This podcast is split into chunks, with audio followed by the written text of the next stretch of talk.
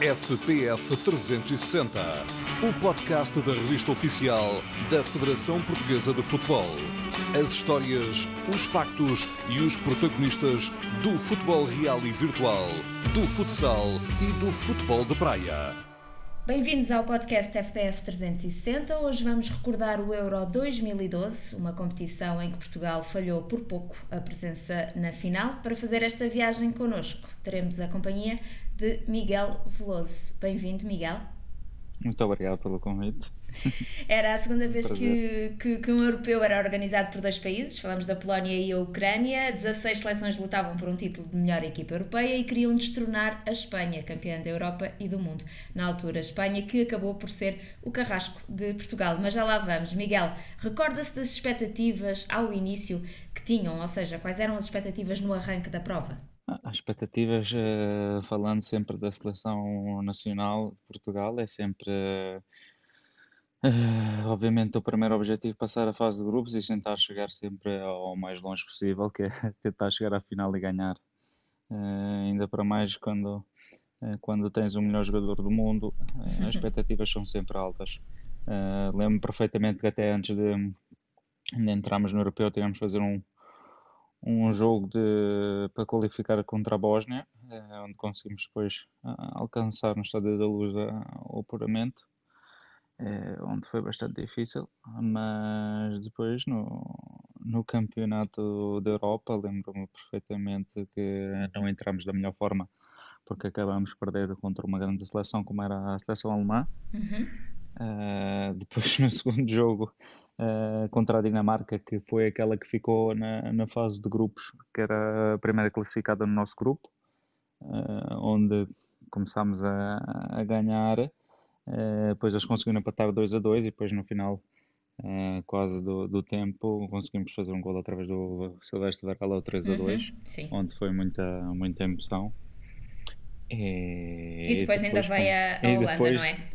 E depois na, no nosso grupo uh, a grande seleção como a, como a Holanda que na altura tinha grandes, grandes jogadores individualmente e, que foi um jogo muito, muito bem disputado, onde o Cristiano acabou por marcar dois golos.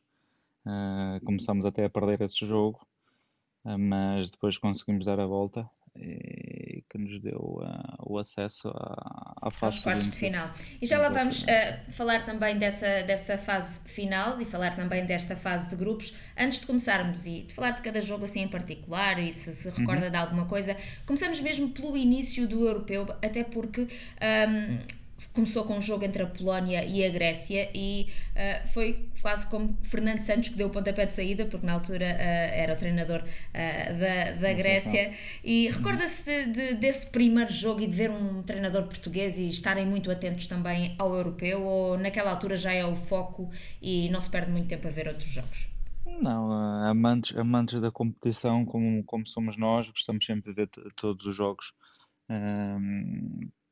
Sim, recordo-me recordo perfeitamente que o comissário Fernando Santos era na altura o selecionador da, da seleção da Grécia, uh, mas para ser sincero, acho que o primeiro jogo acabámos por ver, porque também quando é o primeiro tem sempre todo o espetáculo e toda a gente gosta de, gostar, gosta de, de, ver. de ver como é óbvio. Portugal estava no, no grupo B, que, que é chamado, chamava-se na altura o grupo da morte, lá está com a uhum. Alemanha, vice-campeã da Europa, um, com a Dinamarca, campeã da Europa em 92 e a Holanda, vice-campeã do mundo. Como é que se olhava para, para estas equipas nesta fase, esta fase de grupos, e como é que se encara o termo grupo da morte, sempre que se começa uma competição destas?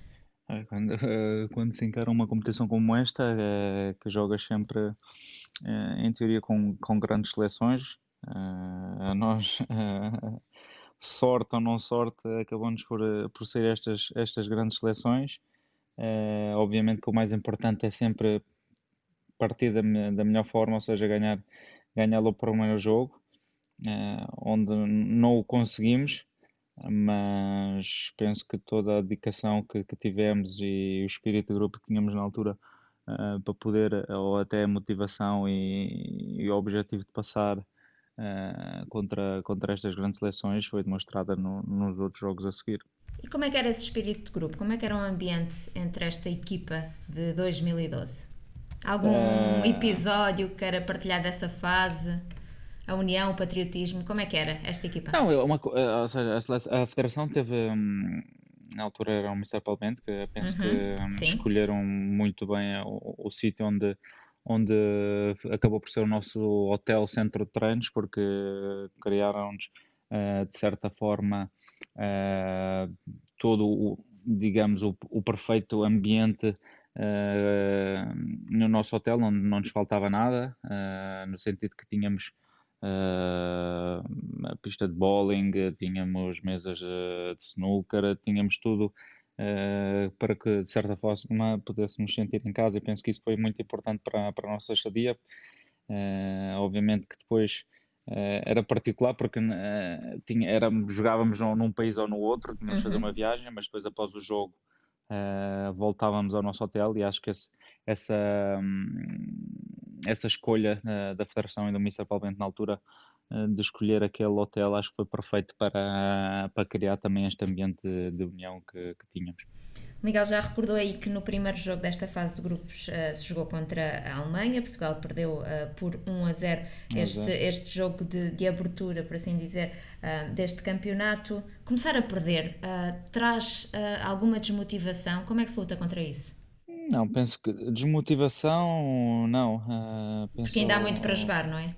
Sim, uh, obviamente que a esperança é sempre a última a morrer. Uh, sabíamos que jogávamos contra uma grande seleção como a, como a, como a alemã, mas obviamente queríamos entrar da melhor forma possível.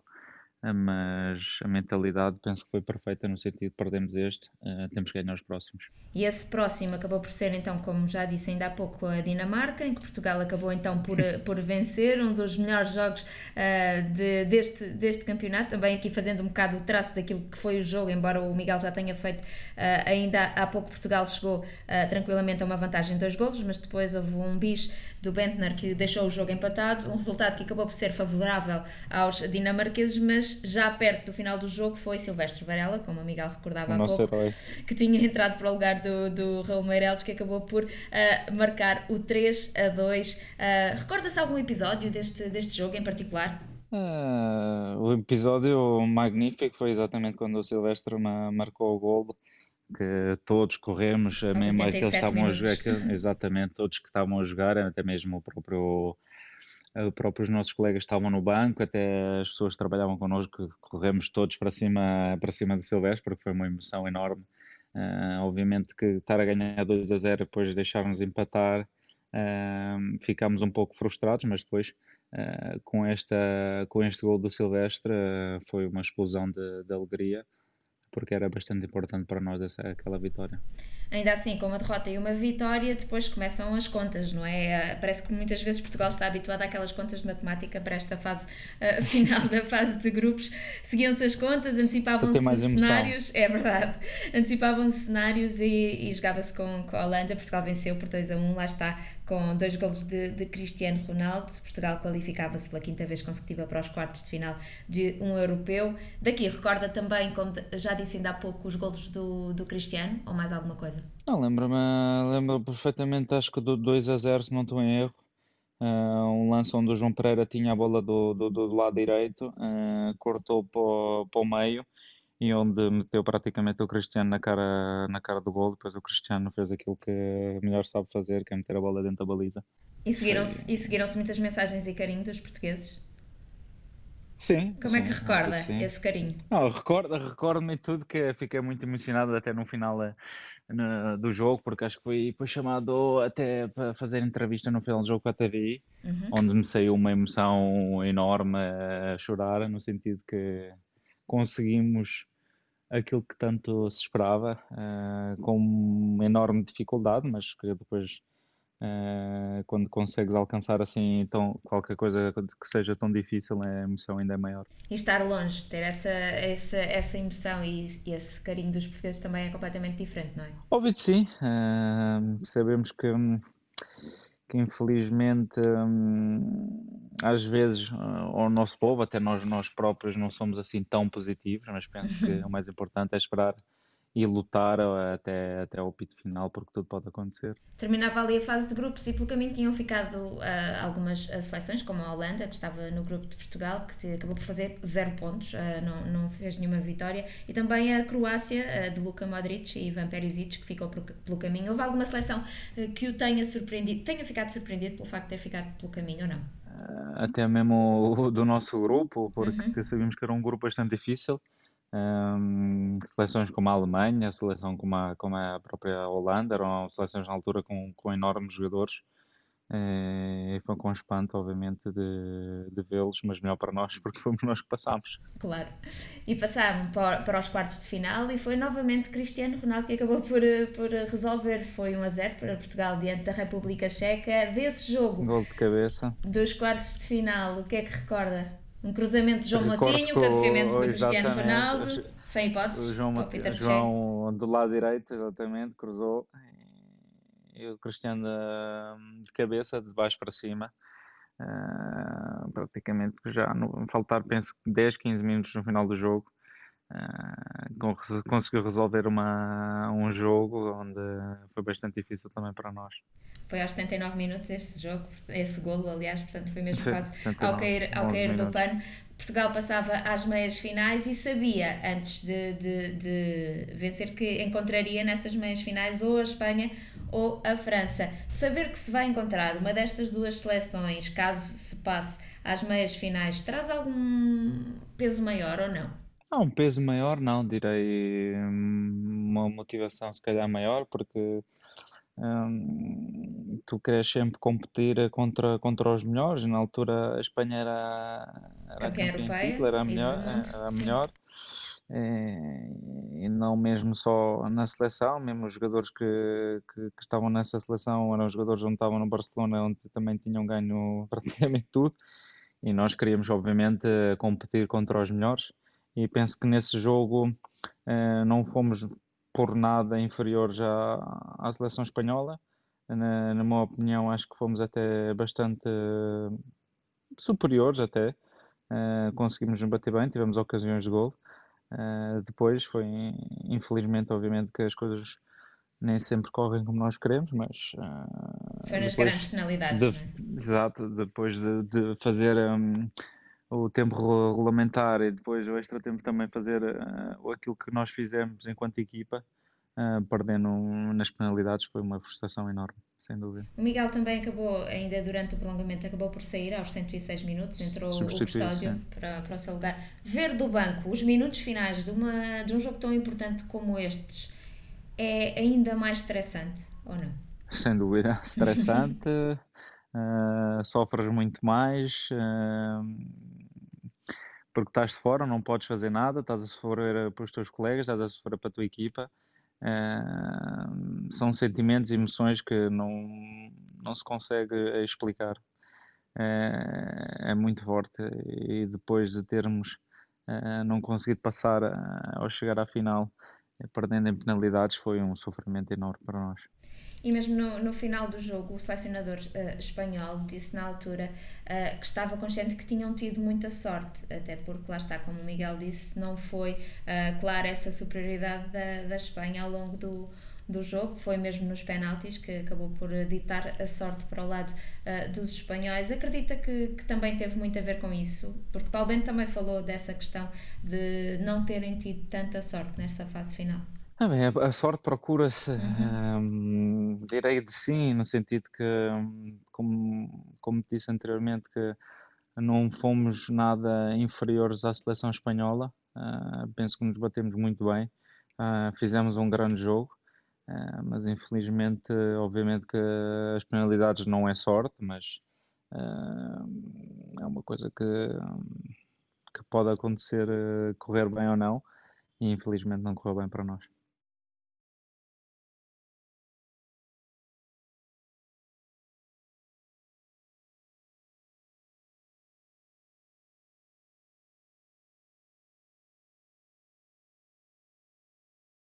Concordo, mas é, é, um, é um sofrimento ainda mais, mais forte, sem dúvida, perder assim. E olhando também para um, Paulo Bento, e, e, o Miguel já conheceu o Paulo uh, já há mais tempo, portanto tem, uhum. é, é, tem aqui a capacidade para nos falar um bocadinho mais de, de Paulo Bento, o selecionador de Portugal na, nessa altura. Uh, Recorda-se de, de, algum momento com, com Paulo Bento ao longo do europeu, uh, alguma situação, palavras motivadoras, algum momento que tenha acontecido que possa partilhar connosco? Não, o Paulo Bento sempre foi uma pessoa. Um Uh, muito emotiva também, porque também foi, foi jogadora, uh, sempre foi um treinador sempre muito perto dos seus jogadores. Uh, coisas que posso contar, não sei, não sei são, são frases que na, na altura ele dizia, que, mas Uh, não sei se posso dizer ou não, né? A da tranquilidade já toda a gente sabe, não é? Mas essa fica muito... toda a gente sabe, né? Não, sempre foi um treinador muito, muito, muito chegado aos, aos seus jogadores e penso uhum. que isso foi, foi, sempre um aspecto muito importante, eh, seja para ele, mas também para os seus jogadores e o relacionamento que ele tinha com, connosco. Uh, acho que isso foi muito importante também para criar esse ambiente que a gente tinha na seleção. Lá está, tranquilidade é a palavra que, que marcou, acabou por marcar Paulo Bento. Um, o Miguel disse recentemente que o Paulo Bento era tranquilo até acontecer algo que o fazia irritar-se. O que é que o fazia irritar-se? As injustiças que às vezes acontecem, uh, como um episódio, não digo na seleção, mas no Sporting, onde, por exemplo, houve um jogo contra o Passos Ferreira onde houve um lance onde houve penalidade que praticamente um defesa tirou, tirou com a bola, onde depois veio para a sala de imprensa jogar uh, basquetebol com a mão, bola com o pé. sim, sim. É, mas sim, não, é? era muito tranquilo, até alguma coisa que, que ele não gostava. Nos treinos, como é que era? Que tirava de certo. Tranquilo, tranquilo, muito exigente uhum. uh, mas tranquilo. Uh, na altura, quando, quando ainda estava no Sporting, o Miguel, em 2006, 2007, foi, foi uhum. quando o Paulo Bento apostou uh, no Miguel também, e nessa altura também no Motinho, no Nani, no, no uhum. Jaló, que já conhecia desde dos Júniores, desde que estavam nos Júniores. Que importância é que teve Paulo Bento na sua carreira? Enorme, enorme, porque antes de, antes de, de ele treinar a primeira equipa, foi meu treinador também nos Júniores uh, onde me deu muito, onde me ajudou imenso a crescer não só como jogador, mas também como pessoa. E toda a gente sabe depois também quando eu cheguei à primeira equipa, uh, nem tudo nem tudo correu da melhor forma, no sentido que uh, não é a palavra correta que brigámos, mas que não, se calhar não tínhamos naquele momento era eu, porque também era jovem, não, não, não, não pensava da mesma maneira do que ele. Uh, mas agora já com esta idade dá para refletir a pensar que, um, que, que, tinha errado ou que uh, se calhar tinha ele razão, que porque quando és jovem se calhar és muito emotivo e disparas logo e não consegues entender de certa forma a mensagem que as pessoas mais, mais sábias ou mais velhas, com toda a experiência que eles tinham, que estão a tentar transmitir.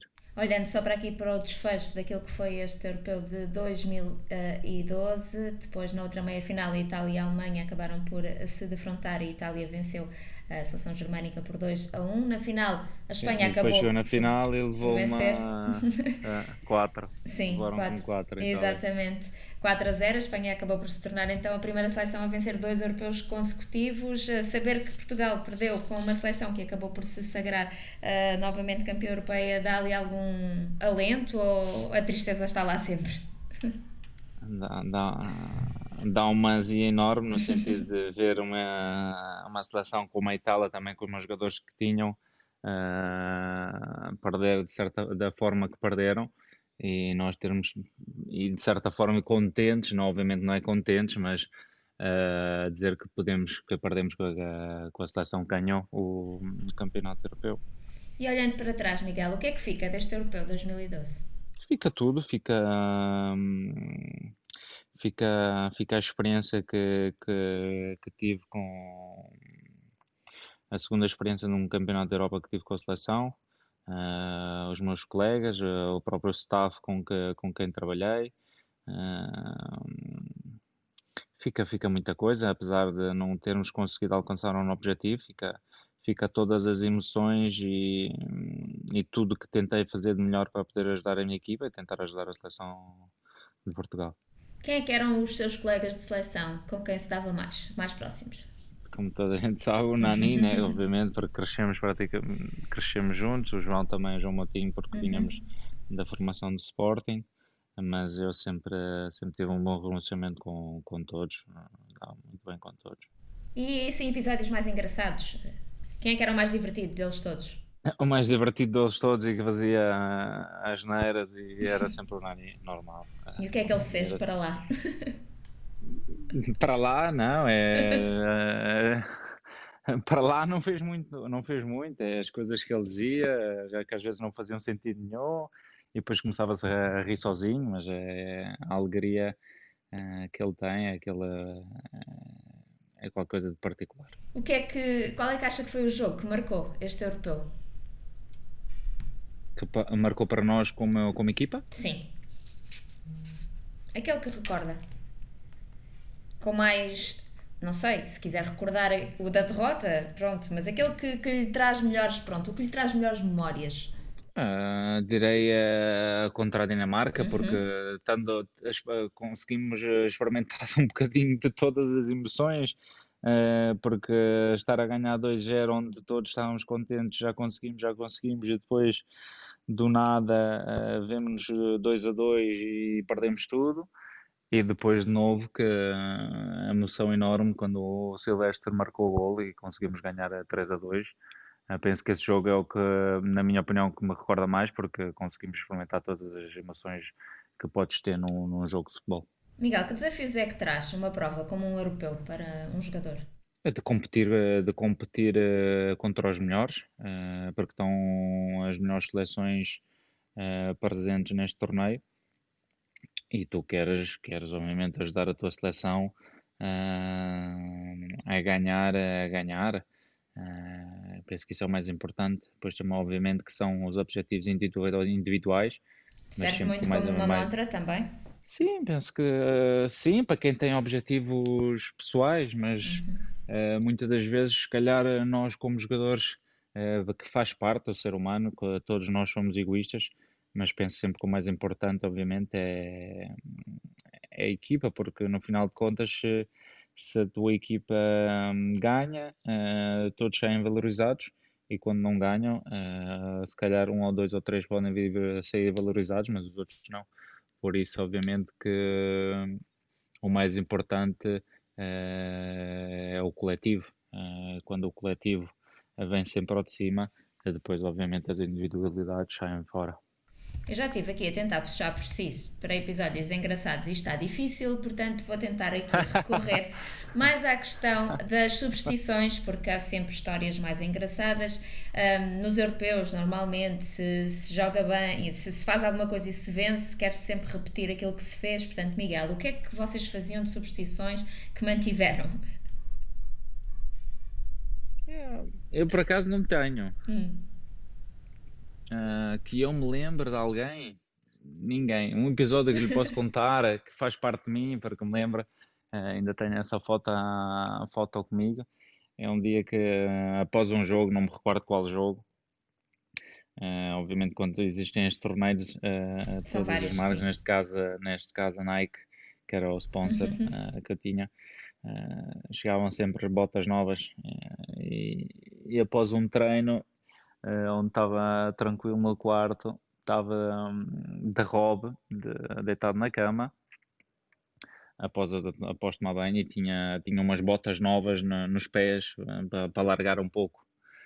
E o Nani, como é sempre o abusado, chegava e entrava no meu quarto quando queria, eh, tirou-me uma foto e depois essa foto correu por quase por meio mundo. É uma coisa engraçada, eu posso lhe contar. Ah, E tinha que ser o Nani, não é? É normal, tem, tem que ser sempre, ele tem que estar, estar sempre envolvido em tudo. Miguel, olhando também para aquilo que, que para o europeu que aí vem, o europeu 2020, Uhum. começa dia 11 de junho, quais são as expectativas? que 2020 tem? estamos no 21, mas ok. Exato, exato, mas manteve o nome. Ah, quais são as expectativas para este europeu que tem para a seleção nacional? As expectativas, obviamente, que a seleção nacional é sempre poder ganhar, obviamente, depois quando tem jogadores eh, o melhor do mundo e depois tem jogadores eh, com tanta qualidade que a seleção tem, obviamente que esperas que ganhe eh, aquilo que eu desejo, é o melhor para a seleção e que, hum, que pense em jogo a jogo. que possam entrar da melhor forma possível no primeiro jogo, porque dá sempre, obviamente, um, uma motivação ainda melhor.